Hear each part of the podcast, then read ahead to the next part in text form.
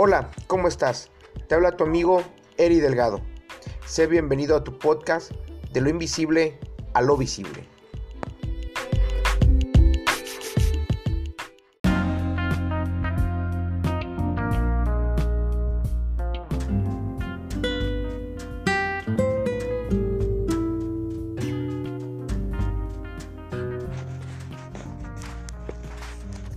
Hola, qué bueno que estás aquí. Este es nuestro primer episodio. Hemos decidido, bueno, pues llamarlo así de lo invisible a lo visible a este podcast. Originalmente tenía otra idea. Originalmente le iba a llamar, eh, bueno, diferente, ¿no? De, regreso a casa, les, les voy a dar el título. Pero fui con un amigo y pastor, eh, mi pastor, mi amigo, mi mentor también, y le comenté, y curiosamente me dice, así se llama eh, el podcast de, de, un pastor que sigo, un pastor muy famoso. Entonces dije, bueno, pues mejor lo cambio, mejor cambio el, el, título. Y pues pensando, eh, meditando, me acordé del del tema que había terminado mi pastor en estos días en la iglesia. Y dije, bueno, lo vamos a hacer uh, de esa manera. El, el, tema que él terminó en la prédica eh, se llama, bueno, que estamos a punto de terminar, porque creo que le faltan uno o dos eh, eh, predicaciones por, por compartir. se llamaba Las promesas de Dios. Eh, las promesas de Dios, pues son garantías que Dios nos da. Principalmente garantías que Él pone en su palabra de que va, va a terminar la obra que Él empezó en nosotros. Va a cumplir su palabra en nosotros. Son promesas que nos da como sus hijos. La vida se torna difícil, la vida se torna complicada. Eh, ya bien lo decía este grupo eh, de Vallenato, los caminos de la vida no son como yo pensaba. Eh, son un poco más difícil todavía. Aquellos que digan me ha ido súper bien en la vida, bueno pues qué bueno, se aplaude, qué bueno se, se, se admira, pero eh, las personas, seres humanos eh, comunes y corrientes, seres humanos eh, normales, creo yo, o simples mortales como servidor, creo que la, creemos que la vida se torna un tanto difícil. Un tanto difícil aún para aquellos que, que estamos en Cristo. Y, y es es, bueno señalar esto. ¿Por qué? Porque anteriormente eh, yo fui de la generación donde había muchos pastores, muchos evangelistas que te decían, ven, conoce a Cristo, todo va a cambiar en tu vida, todo va a ser más fácil, todo va a ser mejor, casi casi te planteaban un, una utopía. Eh, pero no, francamente no francamente eh, las cosas se tornan difíciles y yo puedo decir que a un cristiano quizá le toquen batallas muy duras. El punto aquí no es que te toquen cosas fáciles o difíciles, es que en esos momentos de dificultad eh, lo importante es que Jesús esté en tu barca, lo importante es que Jesús esté en tu vida, esté en tu casa, esté en tu familia, esté en ti mismo. ¿Y, ¿Y, por qué digo esto de la barca? Bueno, me baso en el pasaje de la Biblia, donde Jesús le dice a sus discípulos, vayamos y crucemos el, mar, crucemos al otro lado del, del, mar, se suben este, a la barca y el Señor se va a dormir hasta atrás de la barca, hasta por donde está el timón. Justo en medio de, de, de, la travesía, justo en medio, puedo, puedo pensar, las cosas se ponen feas por una tormenta que se levanta. vemos a los discípulos que están eh, preocupados, que están eh, con angustia, se ven a punto de hundirse, las olas quieren hundir a la, pequeña barca y claman a, Jesús, lo despiertan, el, Señor les dice, bueno, ¿por qué eh, reaccionan así hombres de poca fe? No, han confiado. Yo estoy aquí. Yo dije que vamos a cruzar y vamos a cruzar a pesar de que se vea que, que se está hundiendo la barca. Y el punto es ese, el Señor se levanta, reprende las olas, reprende el viento y, se calma todo, ¿no? El punto es que en la vida eh, es mentira que todo se va a poner color de rosa, es mentira que la vida va a ser un cuento de hadas. El chiste es quién está en tu barca. Si Jesús está en tu barca, bueno, vamos a pasar, vamos a, a llegar al otro lado. Si Jesús no está en tu barca, preocúpate, preocúpate porque es difícil cruzarlo, ¿sale?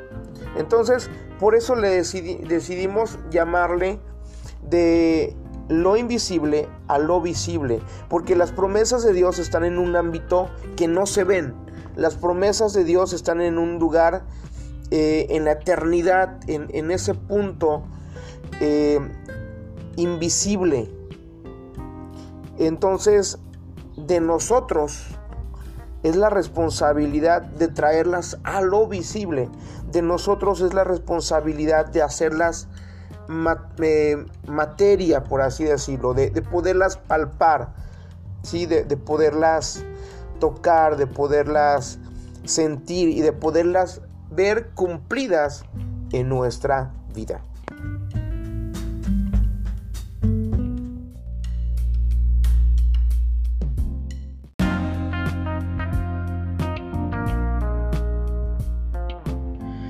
¿Y en qué nos basamos? Nos basamos en Hebreos 11:13, que dice, por la fe entendemos haber sido constituido el universo por la palabra de Dios, de modo que lo que se ve fue hecho de lo que no se veía. La fe nos ayuda a entender entonces que toda la materia que vemos actualmente, toda la materia que nos rodea, fue hecha de una materia invisible, por así decirlo, de una sustancia invisible. La fe entonces es la que nos va a ayudar a ver cumplidas las promesas de Dios en nuestra vida.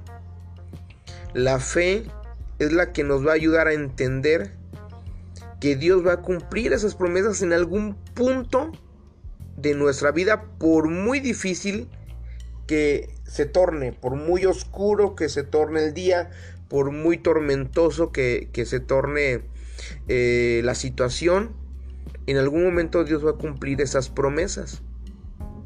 En cualquier momento. Em, y otra herramienta que nos ayuda muchísimo en, esta situación es un sentido que tenemos en el alma. Acuérdense que nosotros somos cuerpo, alma y espíritu. Eh, Dios nos creó a, imagen y semejanza suya. Por lo tanto, tenemos estas tres, eh, esos tres elementos en nuestro, en, nuestro ser. Somos compuestos de esta forma también. Así como nuestro cuerpo tiene eh, sentidos, nuestra alma y nuestro espíritu también tienen sentidos. Y uno de esos sentidos es la memoria. La memoria nos ayuda a recordar personas, situaciones, eh, fragancias, sabores, colores incluso. Nos ayuda a recordar palabras. Y entre esas palabras nos ayuda a recordar las palabras que Dios nos ha dado o la palabra que Dios nos ha dado. Y algo muy importante que quiero señalar aquí es que si bien lo que te dice un predicador, un pastor, un mentor, un, evangelista, un profeta, eh, hace mella en tu corazón, yo tengo la certeza de que lo que más hace mella o, o, la palabra que más deja huella en tu corazón son las palabras que Dios te da a ti el momento que tú estás teniendo comunión con Él. Por ejemplo, eh, no es lo mismo que escuches una predicación a que tú estés orando y en ese momento el Señor te dé una palabra, salta en tu corazón eh, un versículo o abras tu Biblia y empieces a leer en un momento difícil o de alegría en cualquier situación y Dios venga con una palabra, lo que muchos llamamos eh, un rema. Entonces, yo creo que ese tipo de palabra queda más en tu corazón, más impregnada. ¿Por qué? Porque Dios te la está hablando a ti de manera directa. Dios te la está hablando a ti de manera personal. Están teniendo una relación con Dios en ese momento y el Señor está poniendo ahí su palabra en tu corazón. Por lo tanto, hoy, hoy quiero compartirles eh, las promesas que Dios me ha dado. Eh, quiero recordar esas promesas, esas palabras que Dios me ha dado. Porque también a mí me, está, me, me ayudaría, o me estarían ustedes ayudando a recordar esas promesas. Al yo volverlas a hablar, volverlas a recordar, estaría trayendo a mi mente las palabras que Dios una vez me dio. Y eso mm, sería pues refrescar, refrescar sus promesas en mi corazón, en mi mente. Y también te invito a que tú recuerdes lo que Dios te ha dicho, lo que Dios ha hablado a tu vida. Te invito a que lo hagas. Yo creo que es lo que más nos estaría ayudando en este tiempo de crisis, en este tiempo de dificultad. Recordar las palabras de papá.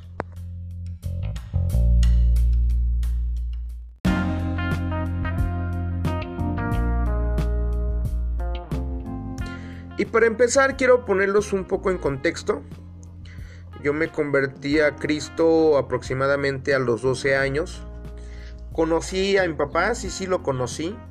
Por supuesto que lo conocí. Eh, pero no viví con él la mayor parte de mi infancia.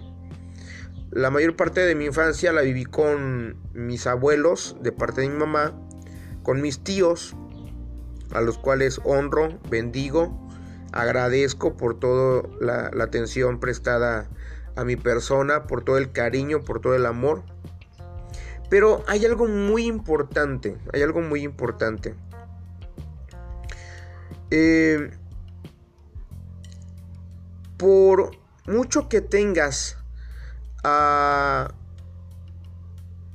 a tíos, a padrinos, si no hay una figura en tu vida que, que funja como un padre, que esté como un papá,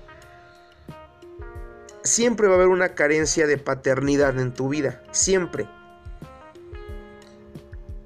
El, el, ser humano está diseñado de esa manera, de que en sus primeros años debe de tener una figura paterna, alguien a quien seguir, alguien a quien admirar, alguien que se sienta este eh, la personita que se sienta querida, que se sienta disputada por alguien, que, que alguien que, que, tú sientas o, que la persona pequeña, el niño en este caso, sienta que alguien está peleando por él, eso es lo que llena tu corazón en, esos primeros años de vida. Por lo tanto, yo sí tuve este tíos, tuve muchos, eh, seis tíos a mi disposición, más aparte mi abuelo. Pero vaya, todos ocupados, todos en sus trabajos, todos siendo este hombres de, de trabajo, hombres rudos. Por lo tanto, sí, sí quedó ahí una, área abierta en, la paternidad, sí quedó ahí algo vacante, un, puesto vacante. Por lo tanto, eh, crecí con muchas inseguridades, con muchas carencias emocionales, que actualmente las estoy identificando, pero de eso hablaremos más adelante, ¿no? En algún momento hablaremos. Lo que quiero traer y, ponerles más fresco es que a los 12 años yo conozco a Jesús, eh, lo conocí en una campaña de un evangelista que vino de Estados Unidos, a un lado de la casa de mi mamá, eh, estaba prestando un pequeño terreno para un templo evangélico. Ahí llegó el, evangelista a predicar. Lo invitaron. Yo me sentía solo en casa, en una casa pues grande para mi pequeña humanidad. Me sentía solo, estaba a oscuras. Las típicas leyendas de terror, ¿no? De las casas oscuras, grandes. Bueno, pues te da miedo. Y yo empecé a escuchar eh, los coritos. Me acuerdo que el corito que empecé a escuchar y, que sentí la presencia de Dios fue el, de Bajo la sombra de Pedro. Cuando estaban cantando ese corito yo sentí algo extraño, una electricidad que me recorrió en todo mi cuerpo. Yo estaba en la casa, recuerden, no estaba en el templo, estaba en la casa, pero el templo estaba a un lado de la casa, por lo tanto yo estaba escuchando todo lo que ahí se decía y lo que se cantaba y lo que se hacía. Escuchaba aplausos y el canto y, yo me estremecía. Ah, eso fue el 26 de un 26 de abril. Para el siguiente día yo decidí pero pues como todo muchacho de 12 años, estando en su casa, pues en short, en playera, chanclas, Ahí fue donde pues yo me metí al templo nada más por curiosidad y acepté a Cristo en mi corazón.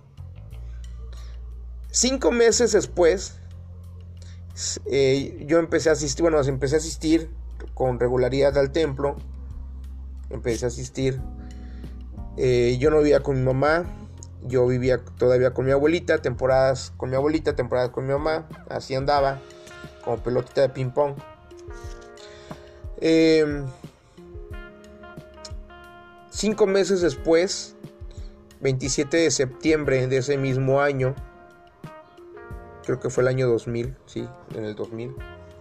En ese año, este, en ese, e, ese 27 de septiembre, yo recibí el bautismo del Espíritu Santo. Fue algo maravilloso. Yo ya me había entregado a Cristo en su totalidad, pero todavía, pues andaba andaba con ciertas eh, situaciones emocionales.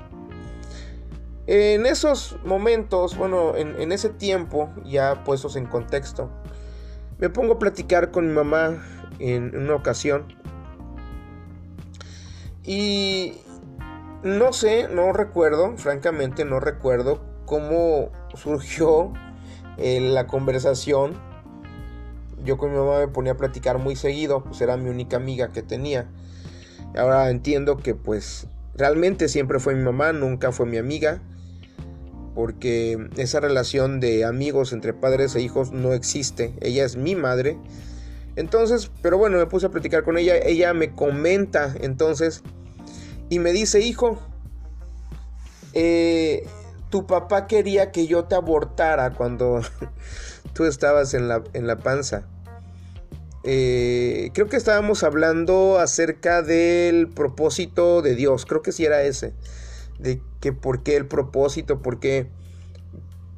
Porque pues yo había recibido a Cristo en mis 12 años. Ella me dice, mira hijo, yo no lo sé. Dice, pero cuando yo estaba embarazada, creo que sí fue eso.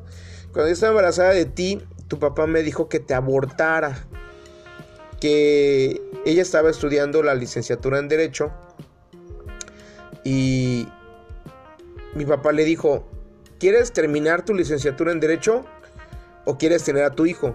Si quieres tener a tu hijo, olvídate de tu licenciatura. Si quieres tener licenciatura, olvídate de tu hijo, abórtalo. Entonces ella vino y se fue a... se armó de valor, se fue con una vecina que en ese tiempo era cristiana o es cristiana todavía, no sé si aún viva. Dios la tenga en su santa gloria. Realmente la tenga en su santa gloria. Y esa vecina le dijo, mira Clarita, no te preocupes, ármate de valor y ten a tu hijo, que tú no sabes para qué Dios lo quiera.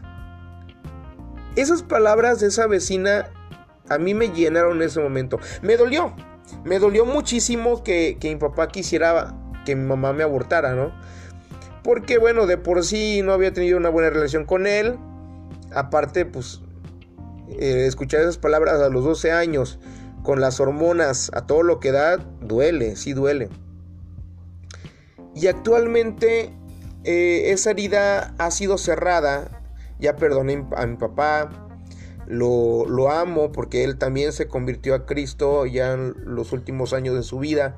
Y de una manera que, que si lo hubieras conocido en su etapa joven y en su etapa ya este, de anciano, ya con Cristo en su corazón, un hombre totalmente diferente, ¿no? Sé que Dios lo tiene en sus brazos, sí, sí, sé que Dios está guardando de él en este momento. Pero en ese momento sí, sí me dolió, en ese momento sí lloré. Y aún lo contaba y aún lloraba. Pero, ¿cómo te das cuenta que las heridas son sanadas? Bueno, te das cuenta que una herida es sanada cuando al contarlo ya no lloras, ya no sale una lágrima, ya no se te hace nudo en la garganta. En este momento se me hace un nudo en la garganta, sí, pero no por las palabras de él, sino por las palabras de la vecina de mi mamá. Por eso se me hace un nudo en la garganta en este momento. Porque al recordar ahorita que, estoy eh, compartiéndoles esta experiencia, esas palabras hacen mella en mi corazón, ¿sabes? Eh, últimamente la vida no ha sido tan fácil últimamente la vida se ha tornado o el juego se ha tornado a un nivel difícil. Los gamers me han de entender. Le ponen el videojuego en modo fácil, medio o difícil y les dan una arrastrada este si es un videojuego de pelea. Entonces yo siento que la vida se me tornó de un tiempo para acá a un modo difícil he sobrevivido a tantos fatalities, he sobrevivido a tantos combos de la vida. Yo lo puedo ver así, que ahorita que estoy compartiendo eso se me hace un nudo en la garganta por las palabras de, esta señora, de esta vecina. Clarita, le dice mi mamá, Clarita, eh, ármate de valor y ten a tu hijo, porque tú no sabes para qué Dios lo quiera. Y algo salta en mi corazón en este momento y algo se enciende en mi corazón porque ni siquiera yo sé para qué Dios me quiere. Porque ni siquiera yo sé para qué Dios me ha traído por todo este desierto. Porque ni siquiera yo sé cuál sería el propósito. Y bueno, los versículos que, que posteriormente Dios me dio eh, como un rema, como una palabra profética en mi vida, fue el Salmo 2, versículo 7. Yo publicaré el, el decreto. Jehová me ha dicho, mi hijo eres tú, yo te engendré hoy. Eso, yo sé que el Salmo 2 es un salmo mesiánico, es un salmo que está dirigido al Mesías y que solamente el Mesías lo puede cumplir. Yo lo sé, no estoy tomando y Dios me libre de tomar una atribución que no me corresponde, mucho menos la atribución del Mesías. Pero por eso los puse en contexto. De conocer, de entender que no eras deseado por tu papá, por esa figura paterna que debió de ser tu héroe, a que el rey del universo te diga, mi hijo eres tú, yo te engendré hoy, o sea, no te engendró tu papá, no fuiste traído al mundo por deseo de tu papá, sino por deseo mío, créeme, eso llena tu Créeme, eso te desborda el corazón de alegría, de seguridad y de gratitud. Y enseguida viene también el Salmo 27.10. Aunque mi padre y mi madre me dejaren, Jehová con todo me recogerá.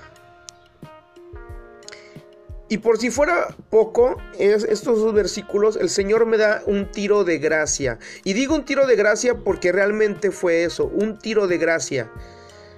Un último versículo que en esa época me sostuvo. Bueno, fueron dos. San Juan 1 del 12 al 13.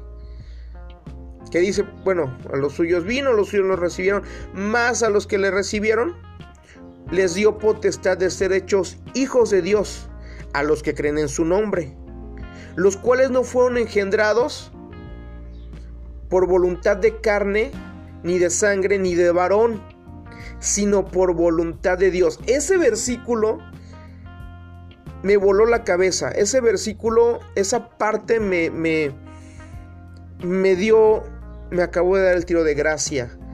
Y de una gracia plena de entender que estoy aquí no por la voluntad de mis padres, sino porque Dios quiso que estuviera aquí. Mira, quizás estés pasando por un momento difícil, quizás estés pasando por un momento eh, de prueba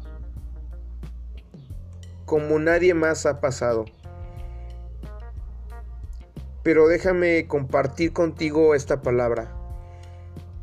Quizá te enteraste que fuiste un error, se le chispoteó a tu papá, a tu mamá, no hicieron bien la cuenta, quizá seas algo así. Alguien no planeado y mucho menos deseado. Pero si estás aquí viviendo en este mundo, si estás vivo, déjame decirte que lo estás no por voluntad de papá ni de mamá, no por voluntad de carne, sino porque Dios quiso traerte aquí con un propósito. ¿Cuál? No sé, hay que seguirle preguntando. Hay que seguirle preguntando, hay que seguir insistiendo. Pero créeme, estás aquí porque Dios quiso. Y si Dios quiso, él sabe, ¿no? Digo, al fin y al cabo Él tiene pensamientos de bien y no de mal para nosotros. Dios te bendiga. Mi nombre es Heriberto Delgado, Eri Delgado para ti, para mis amigos. Y vamos a seguir con esta serie de lo invisible a lo visible, compartiendo promesas de Dios dadas a nuestras vidas. Chao, Dios te bendiga.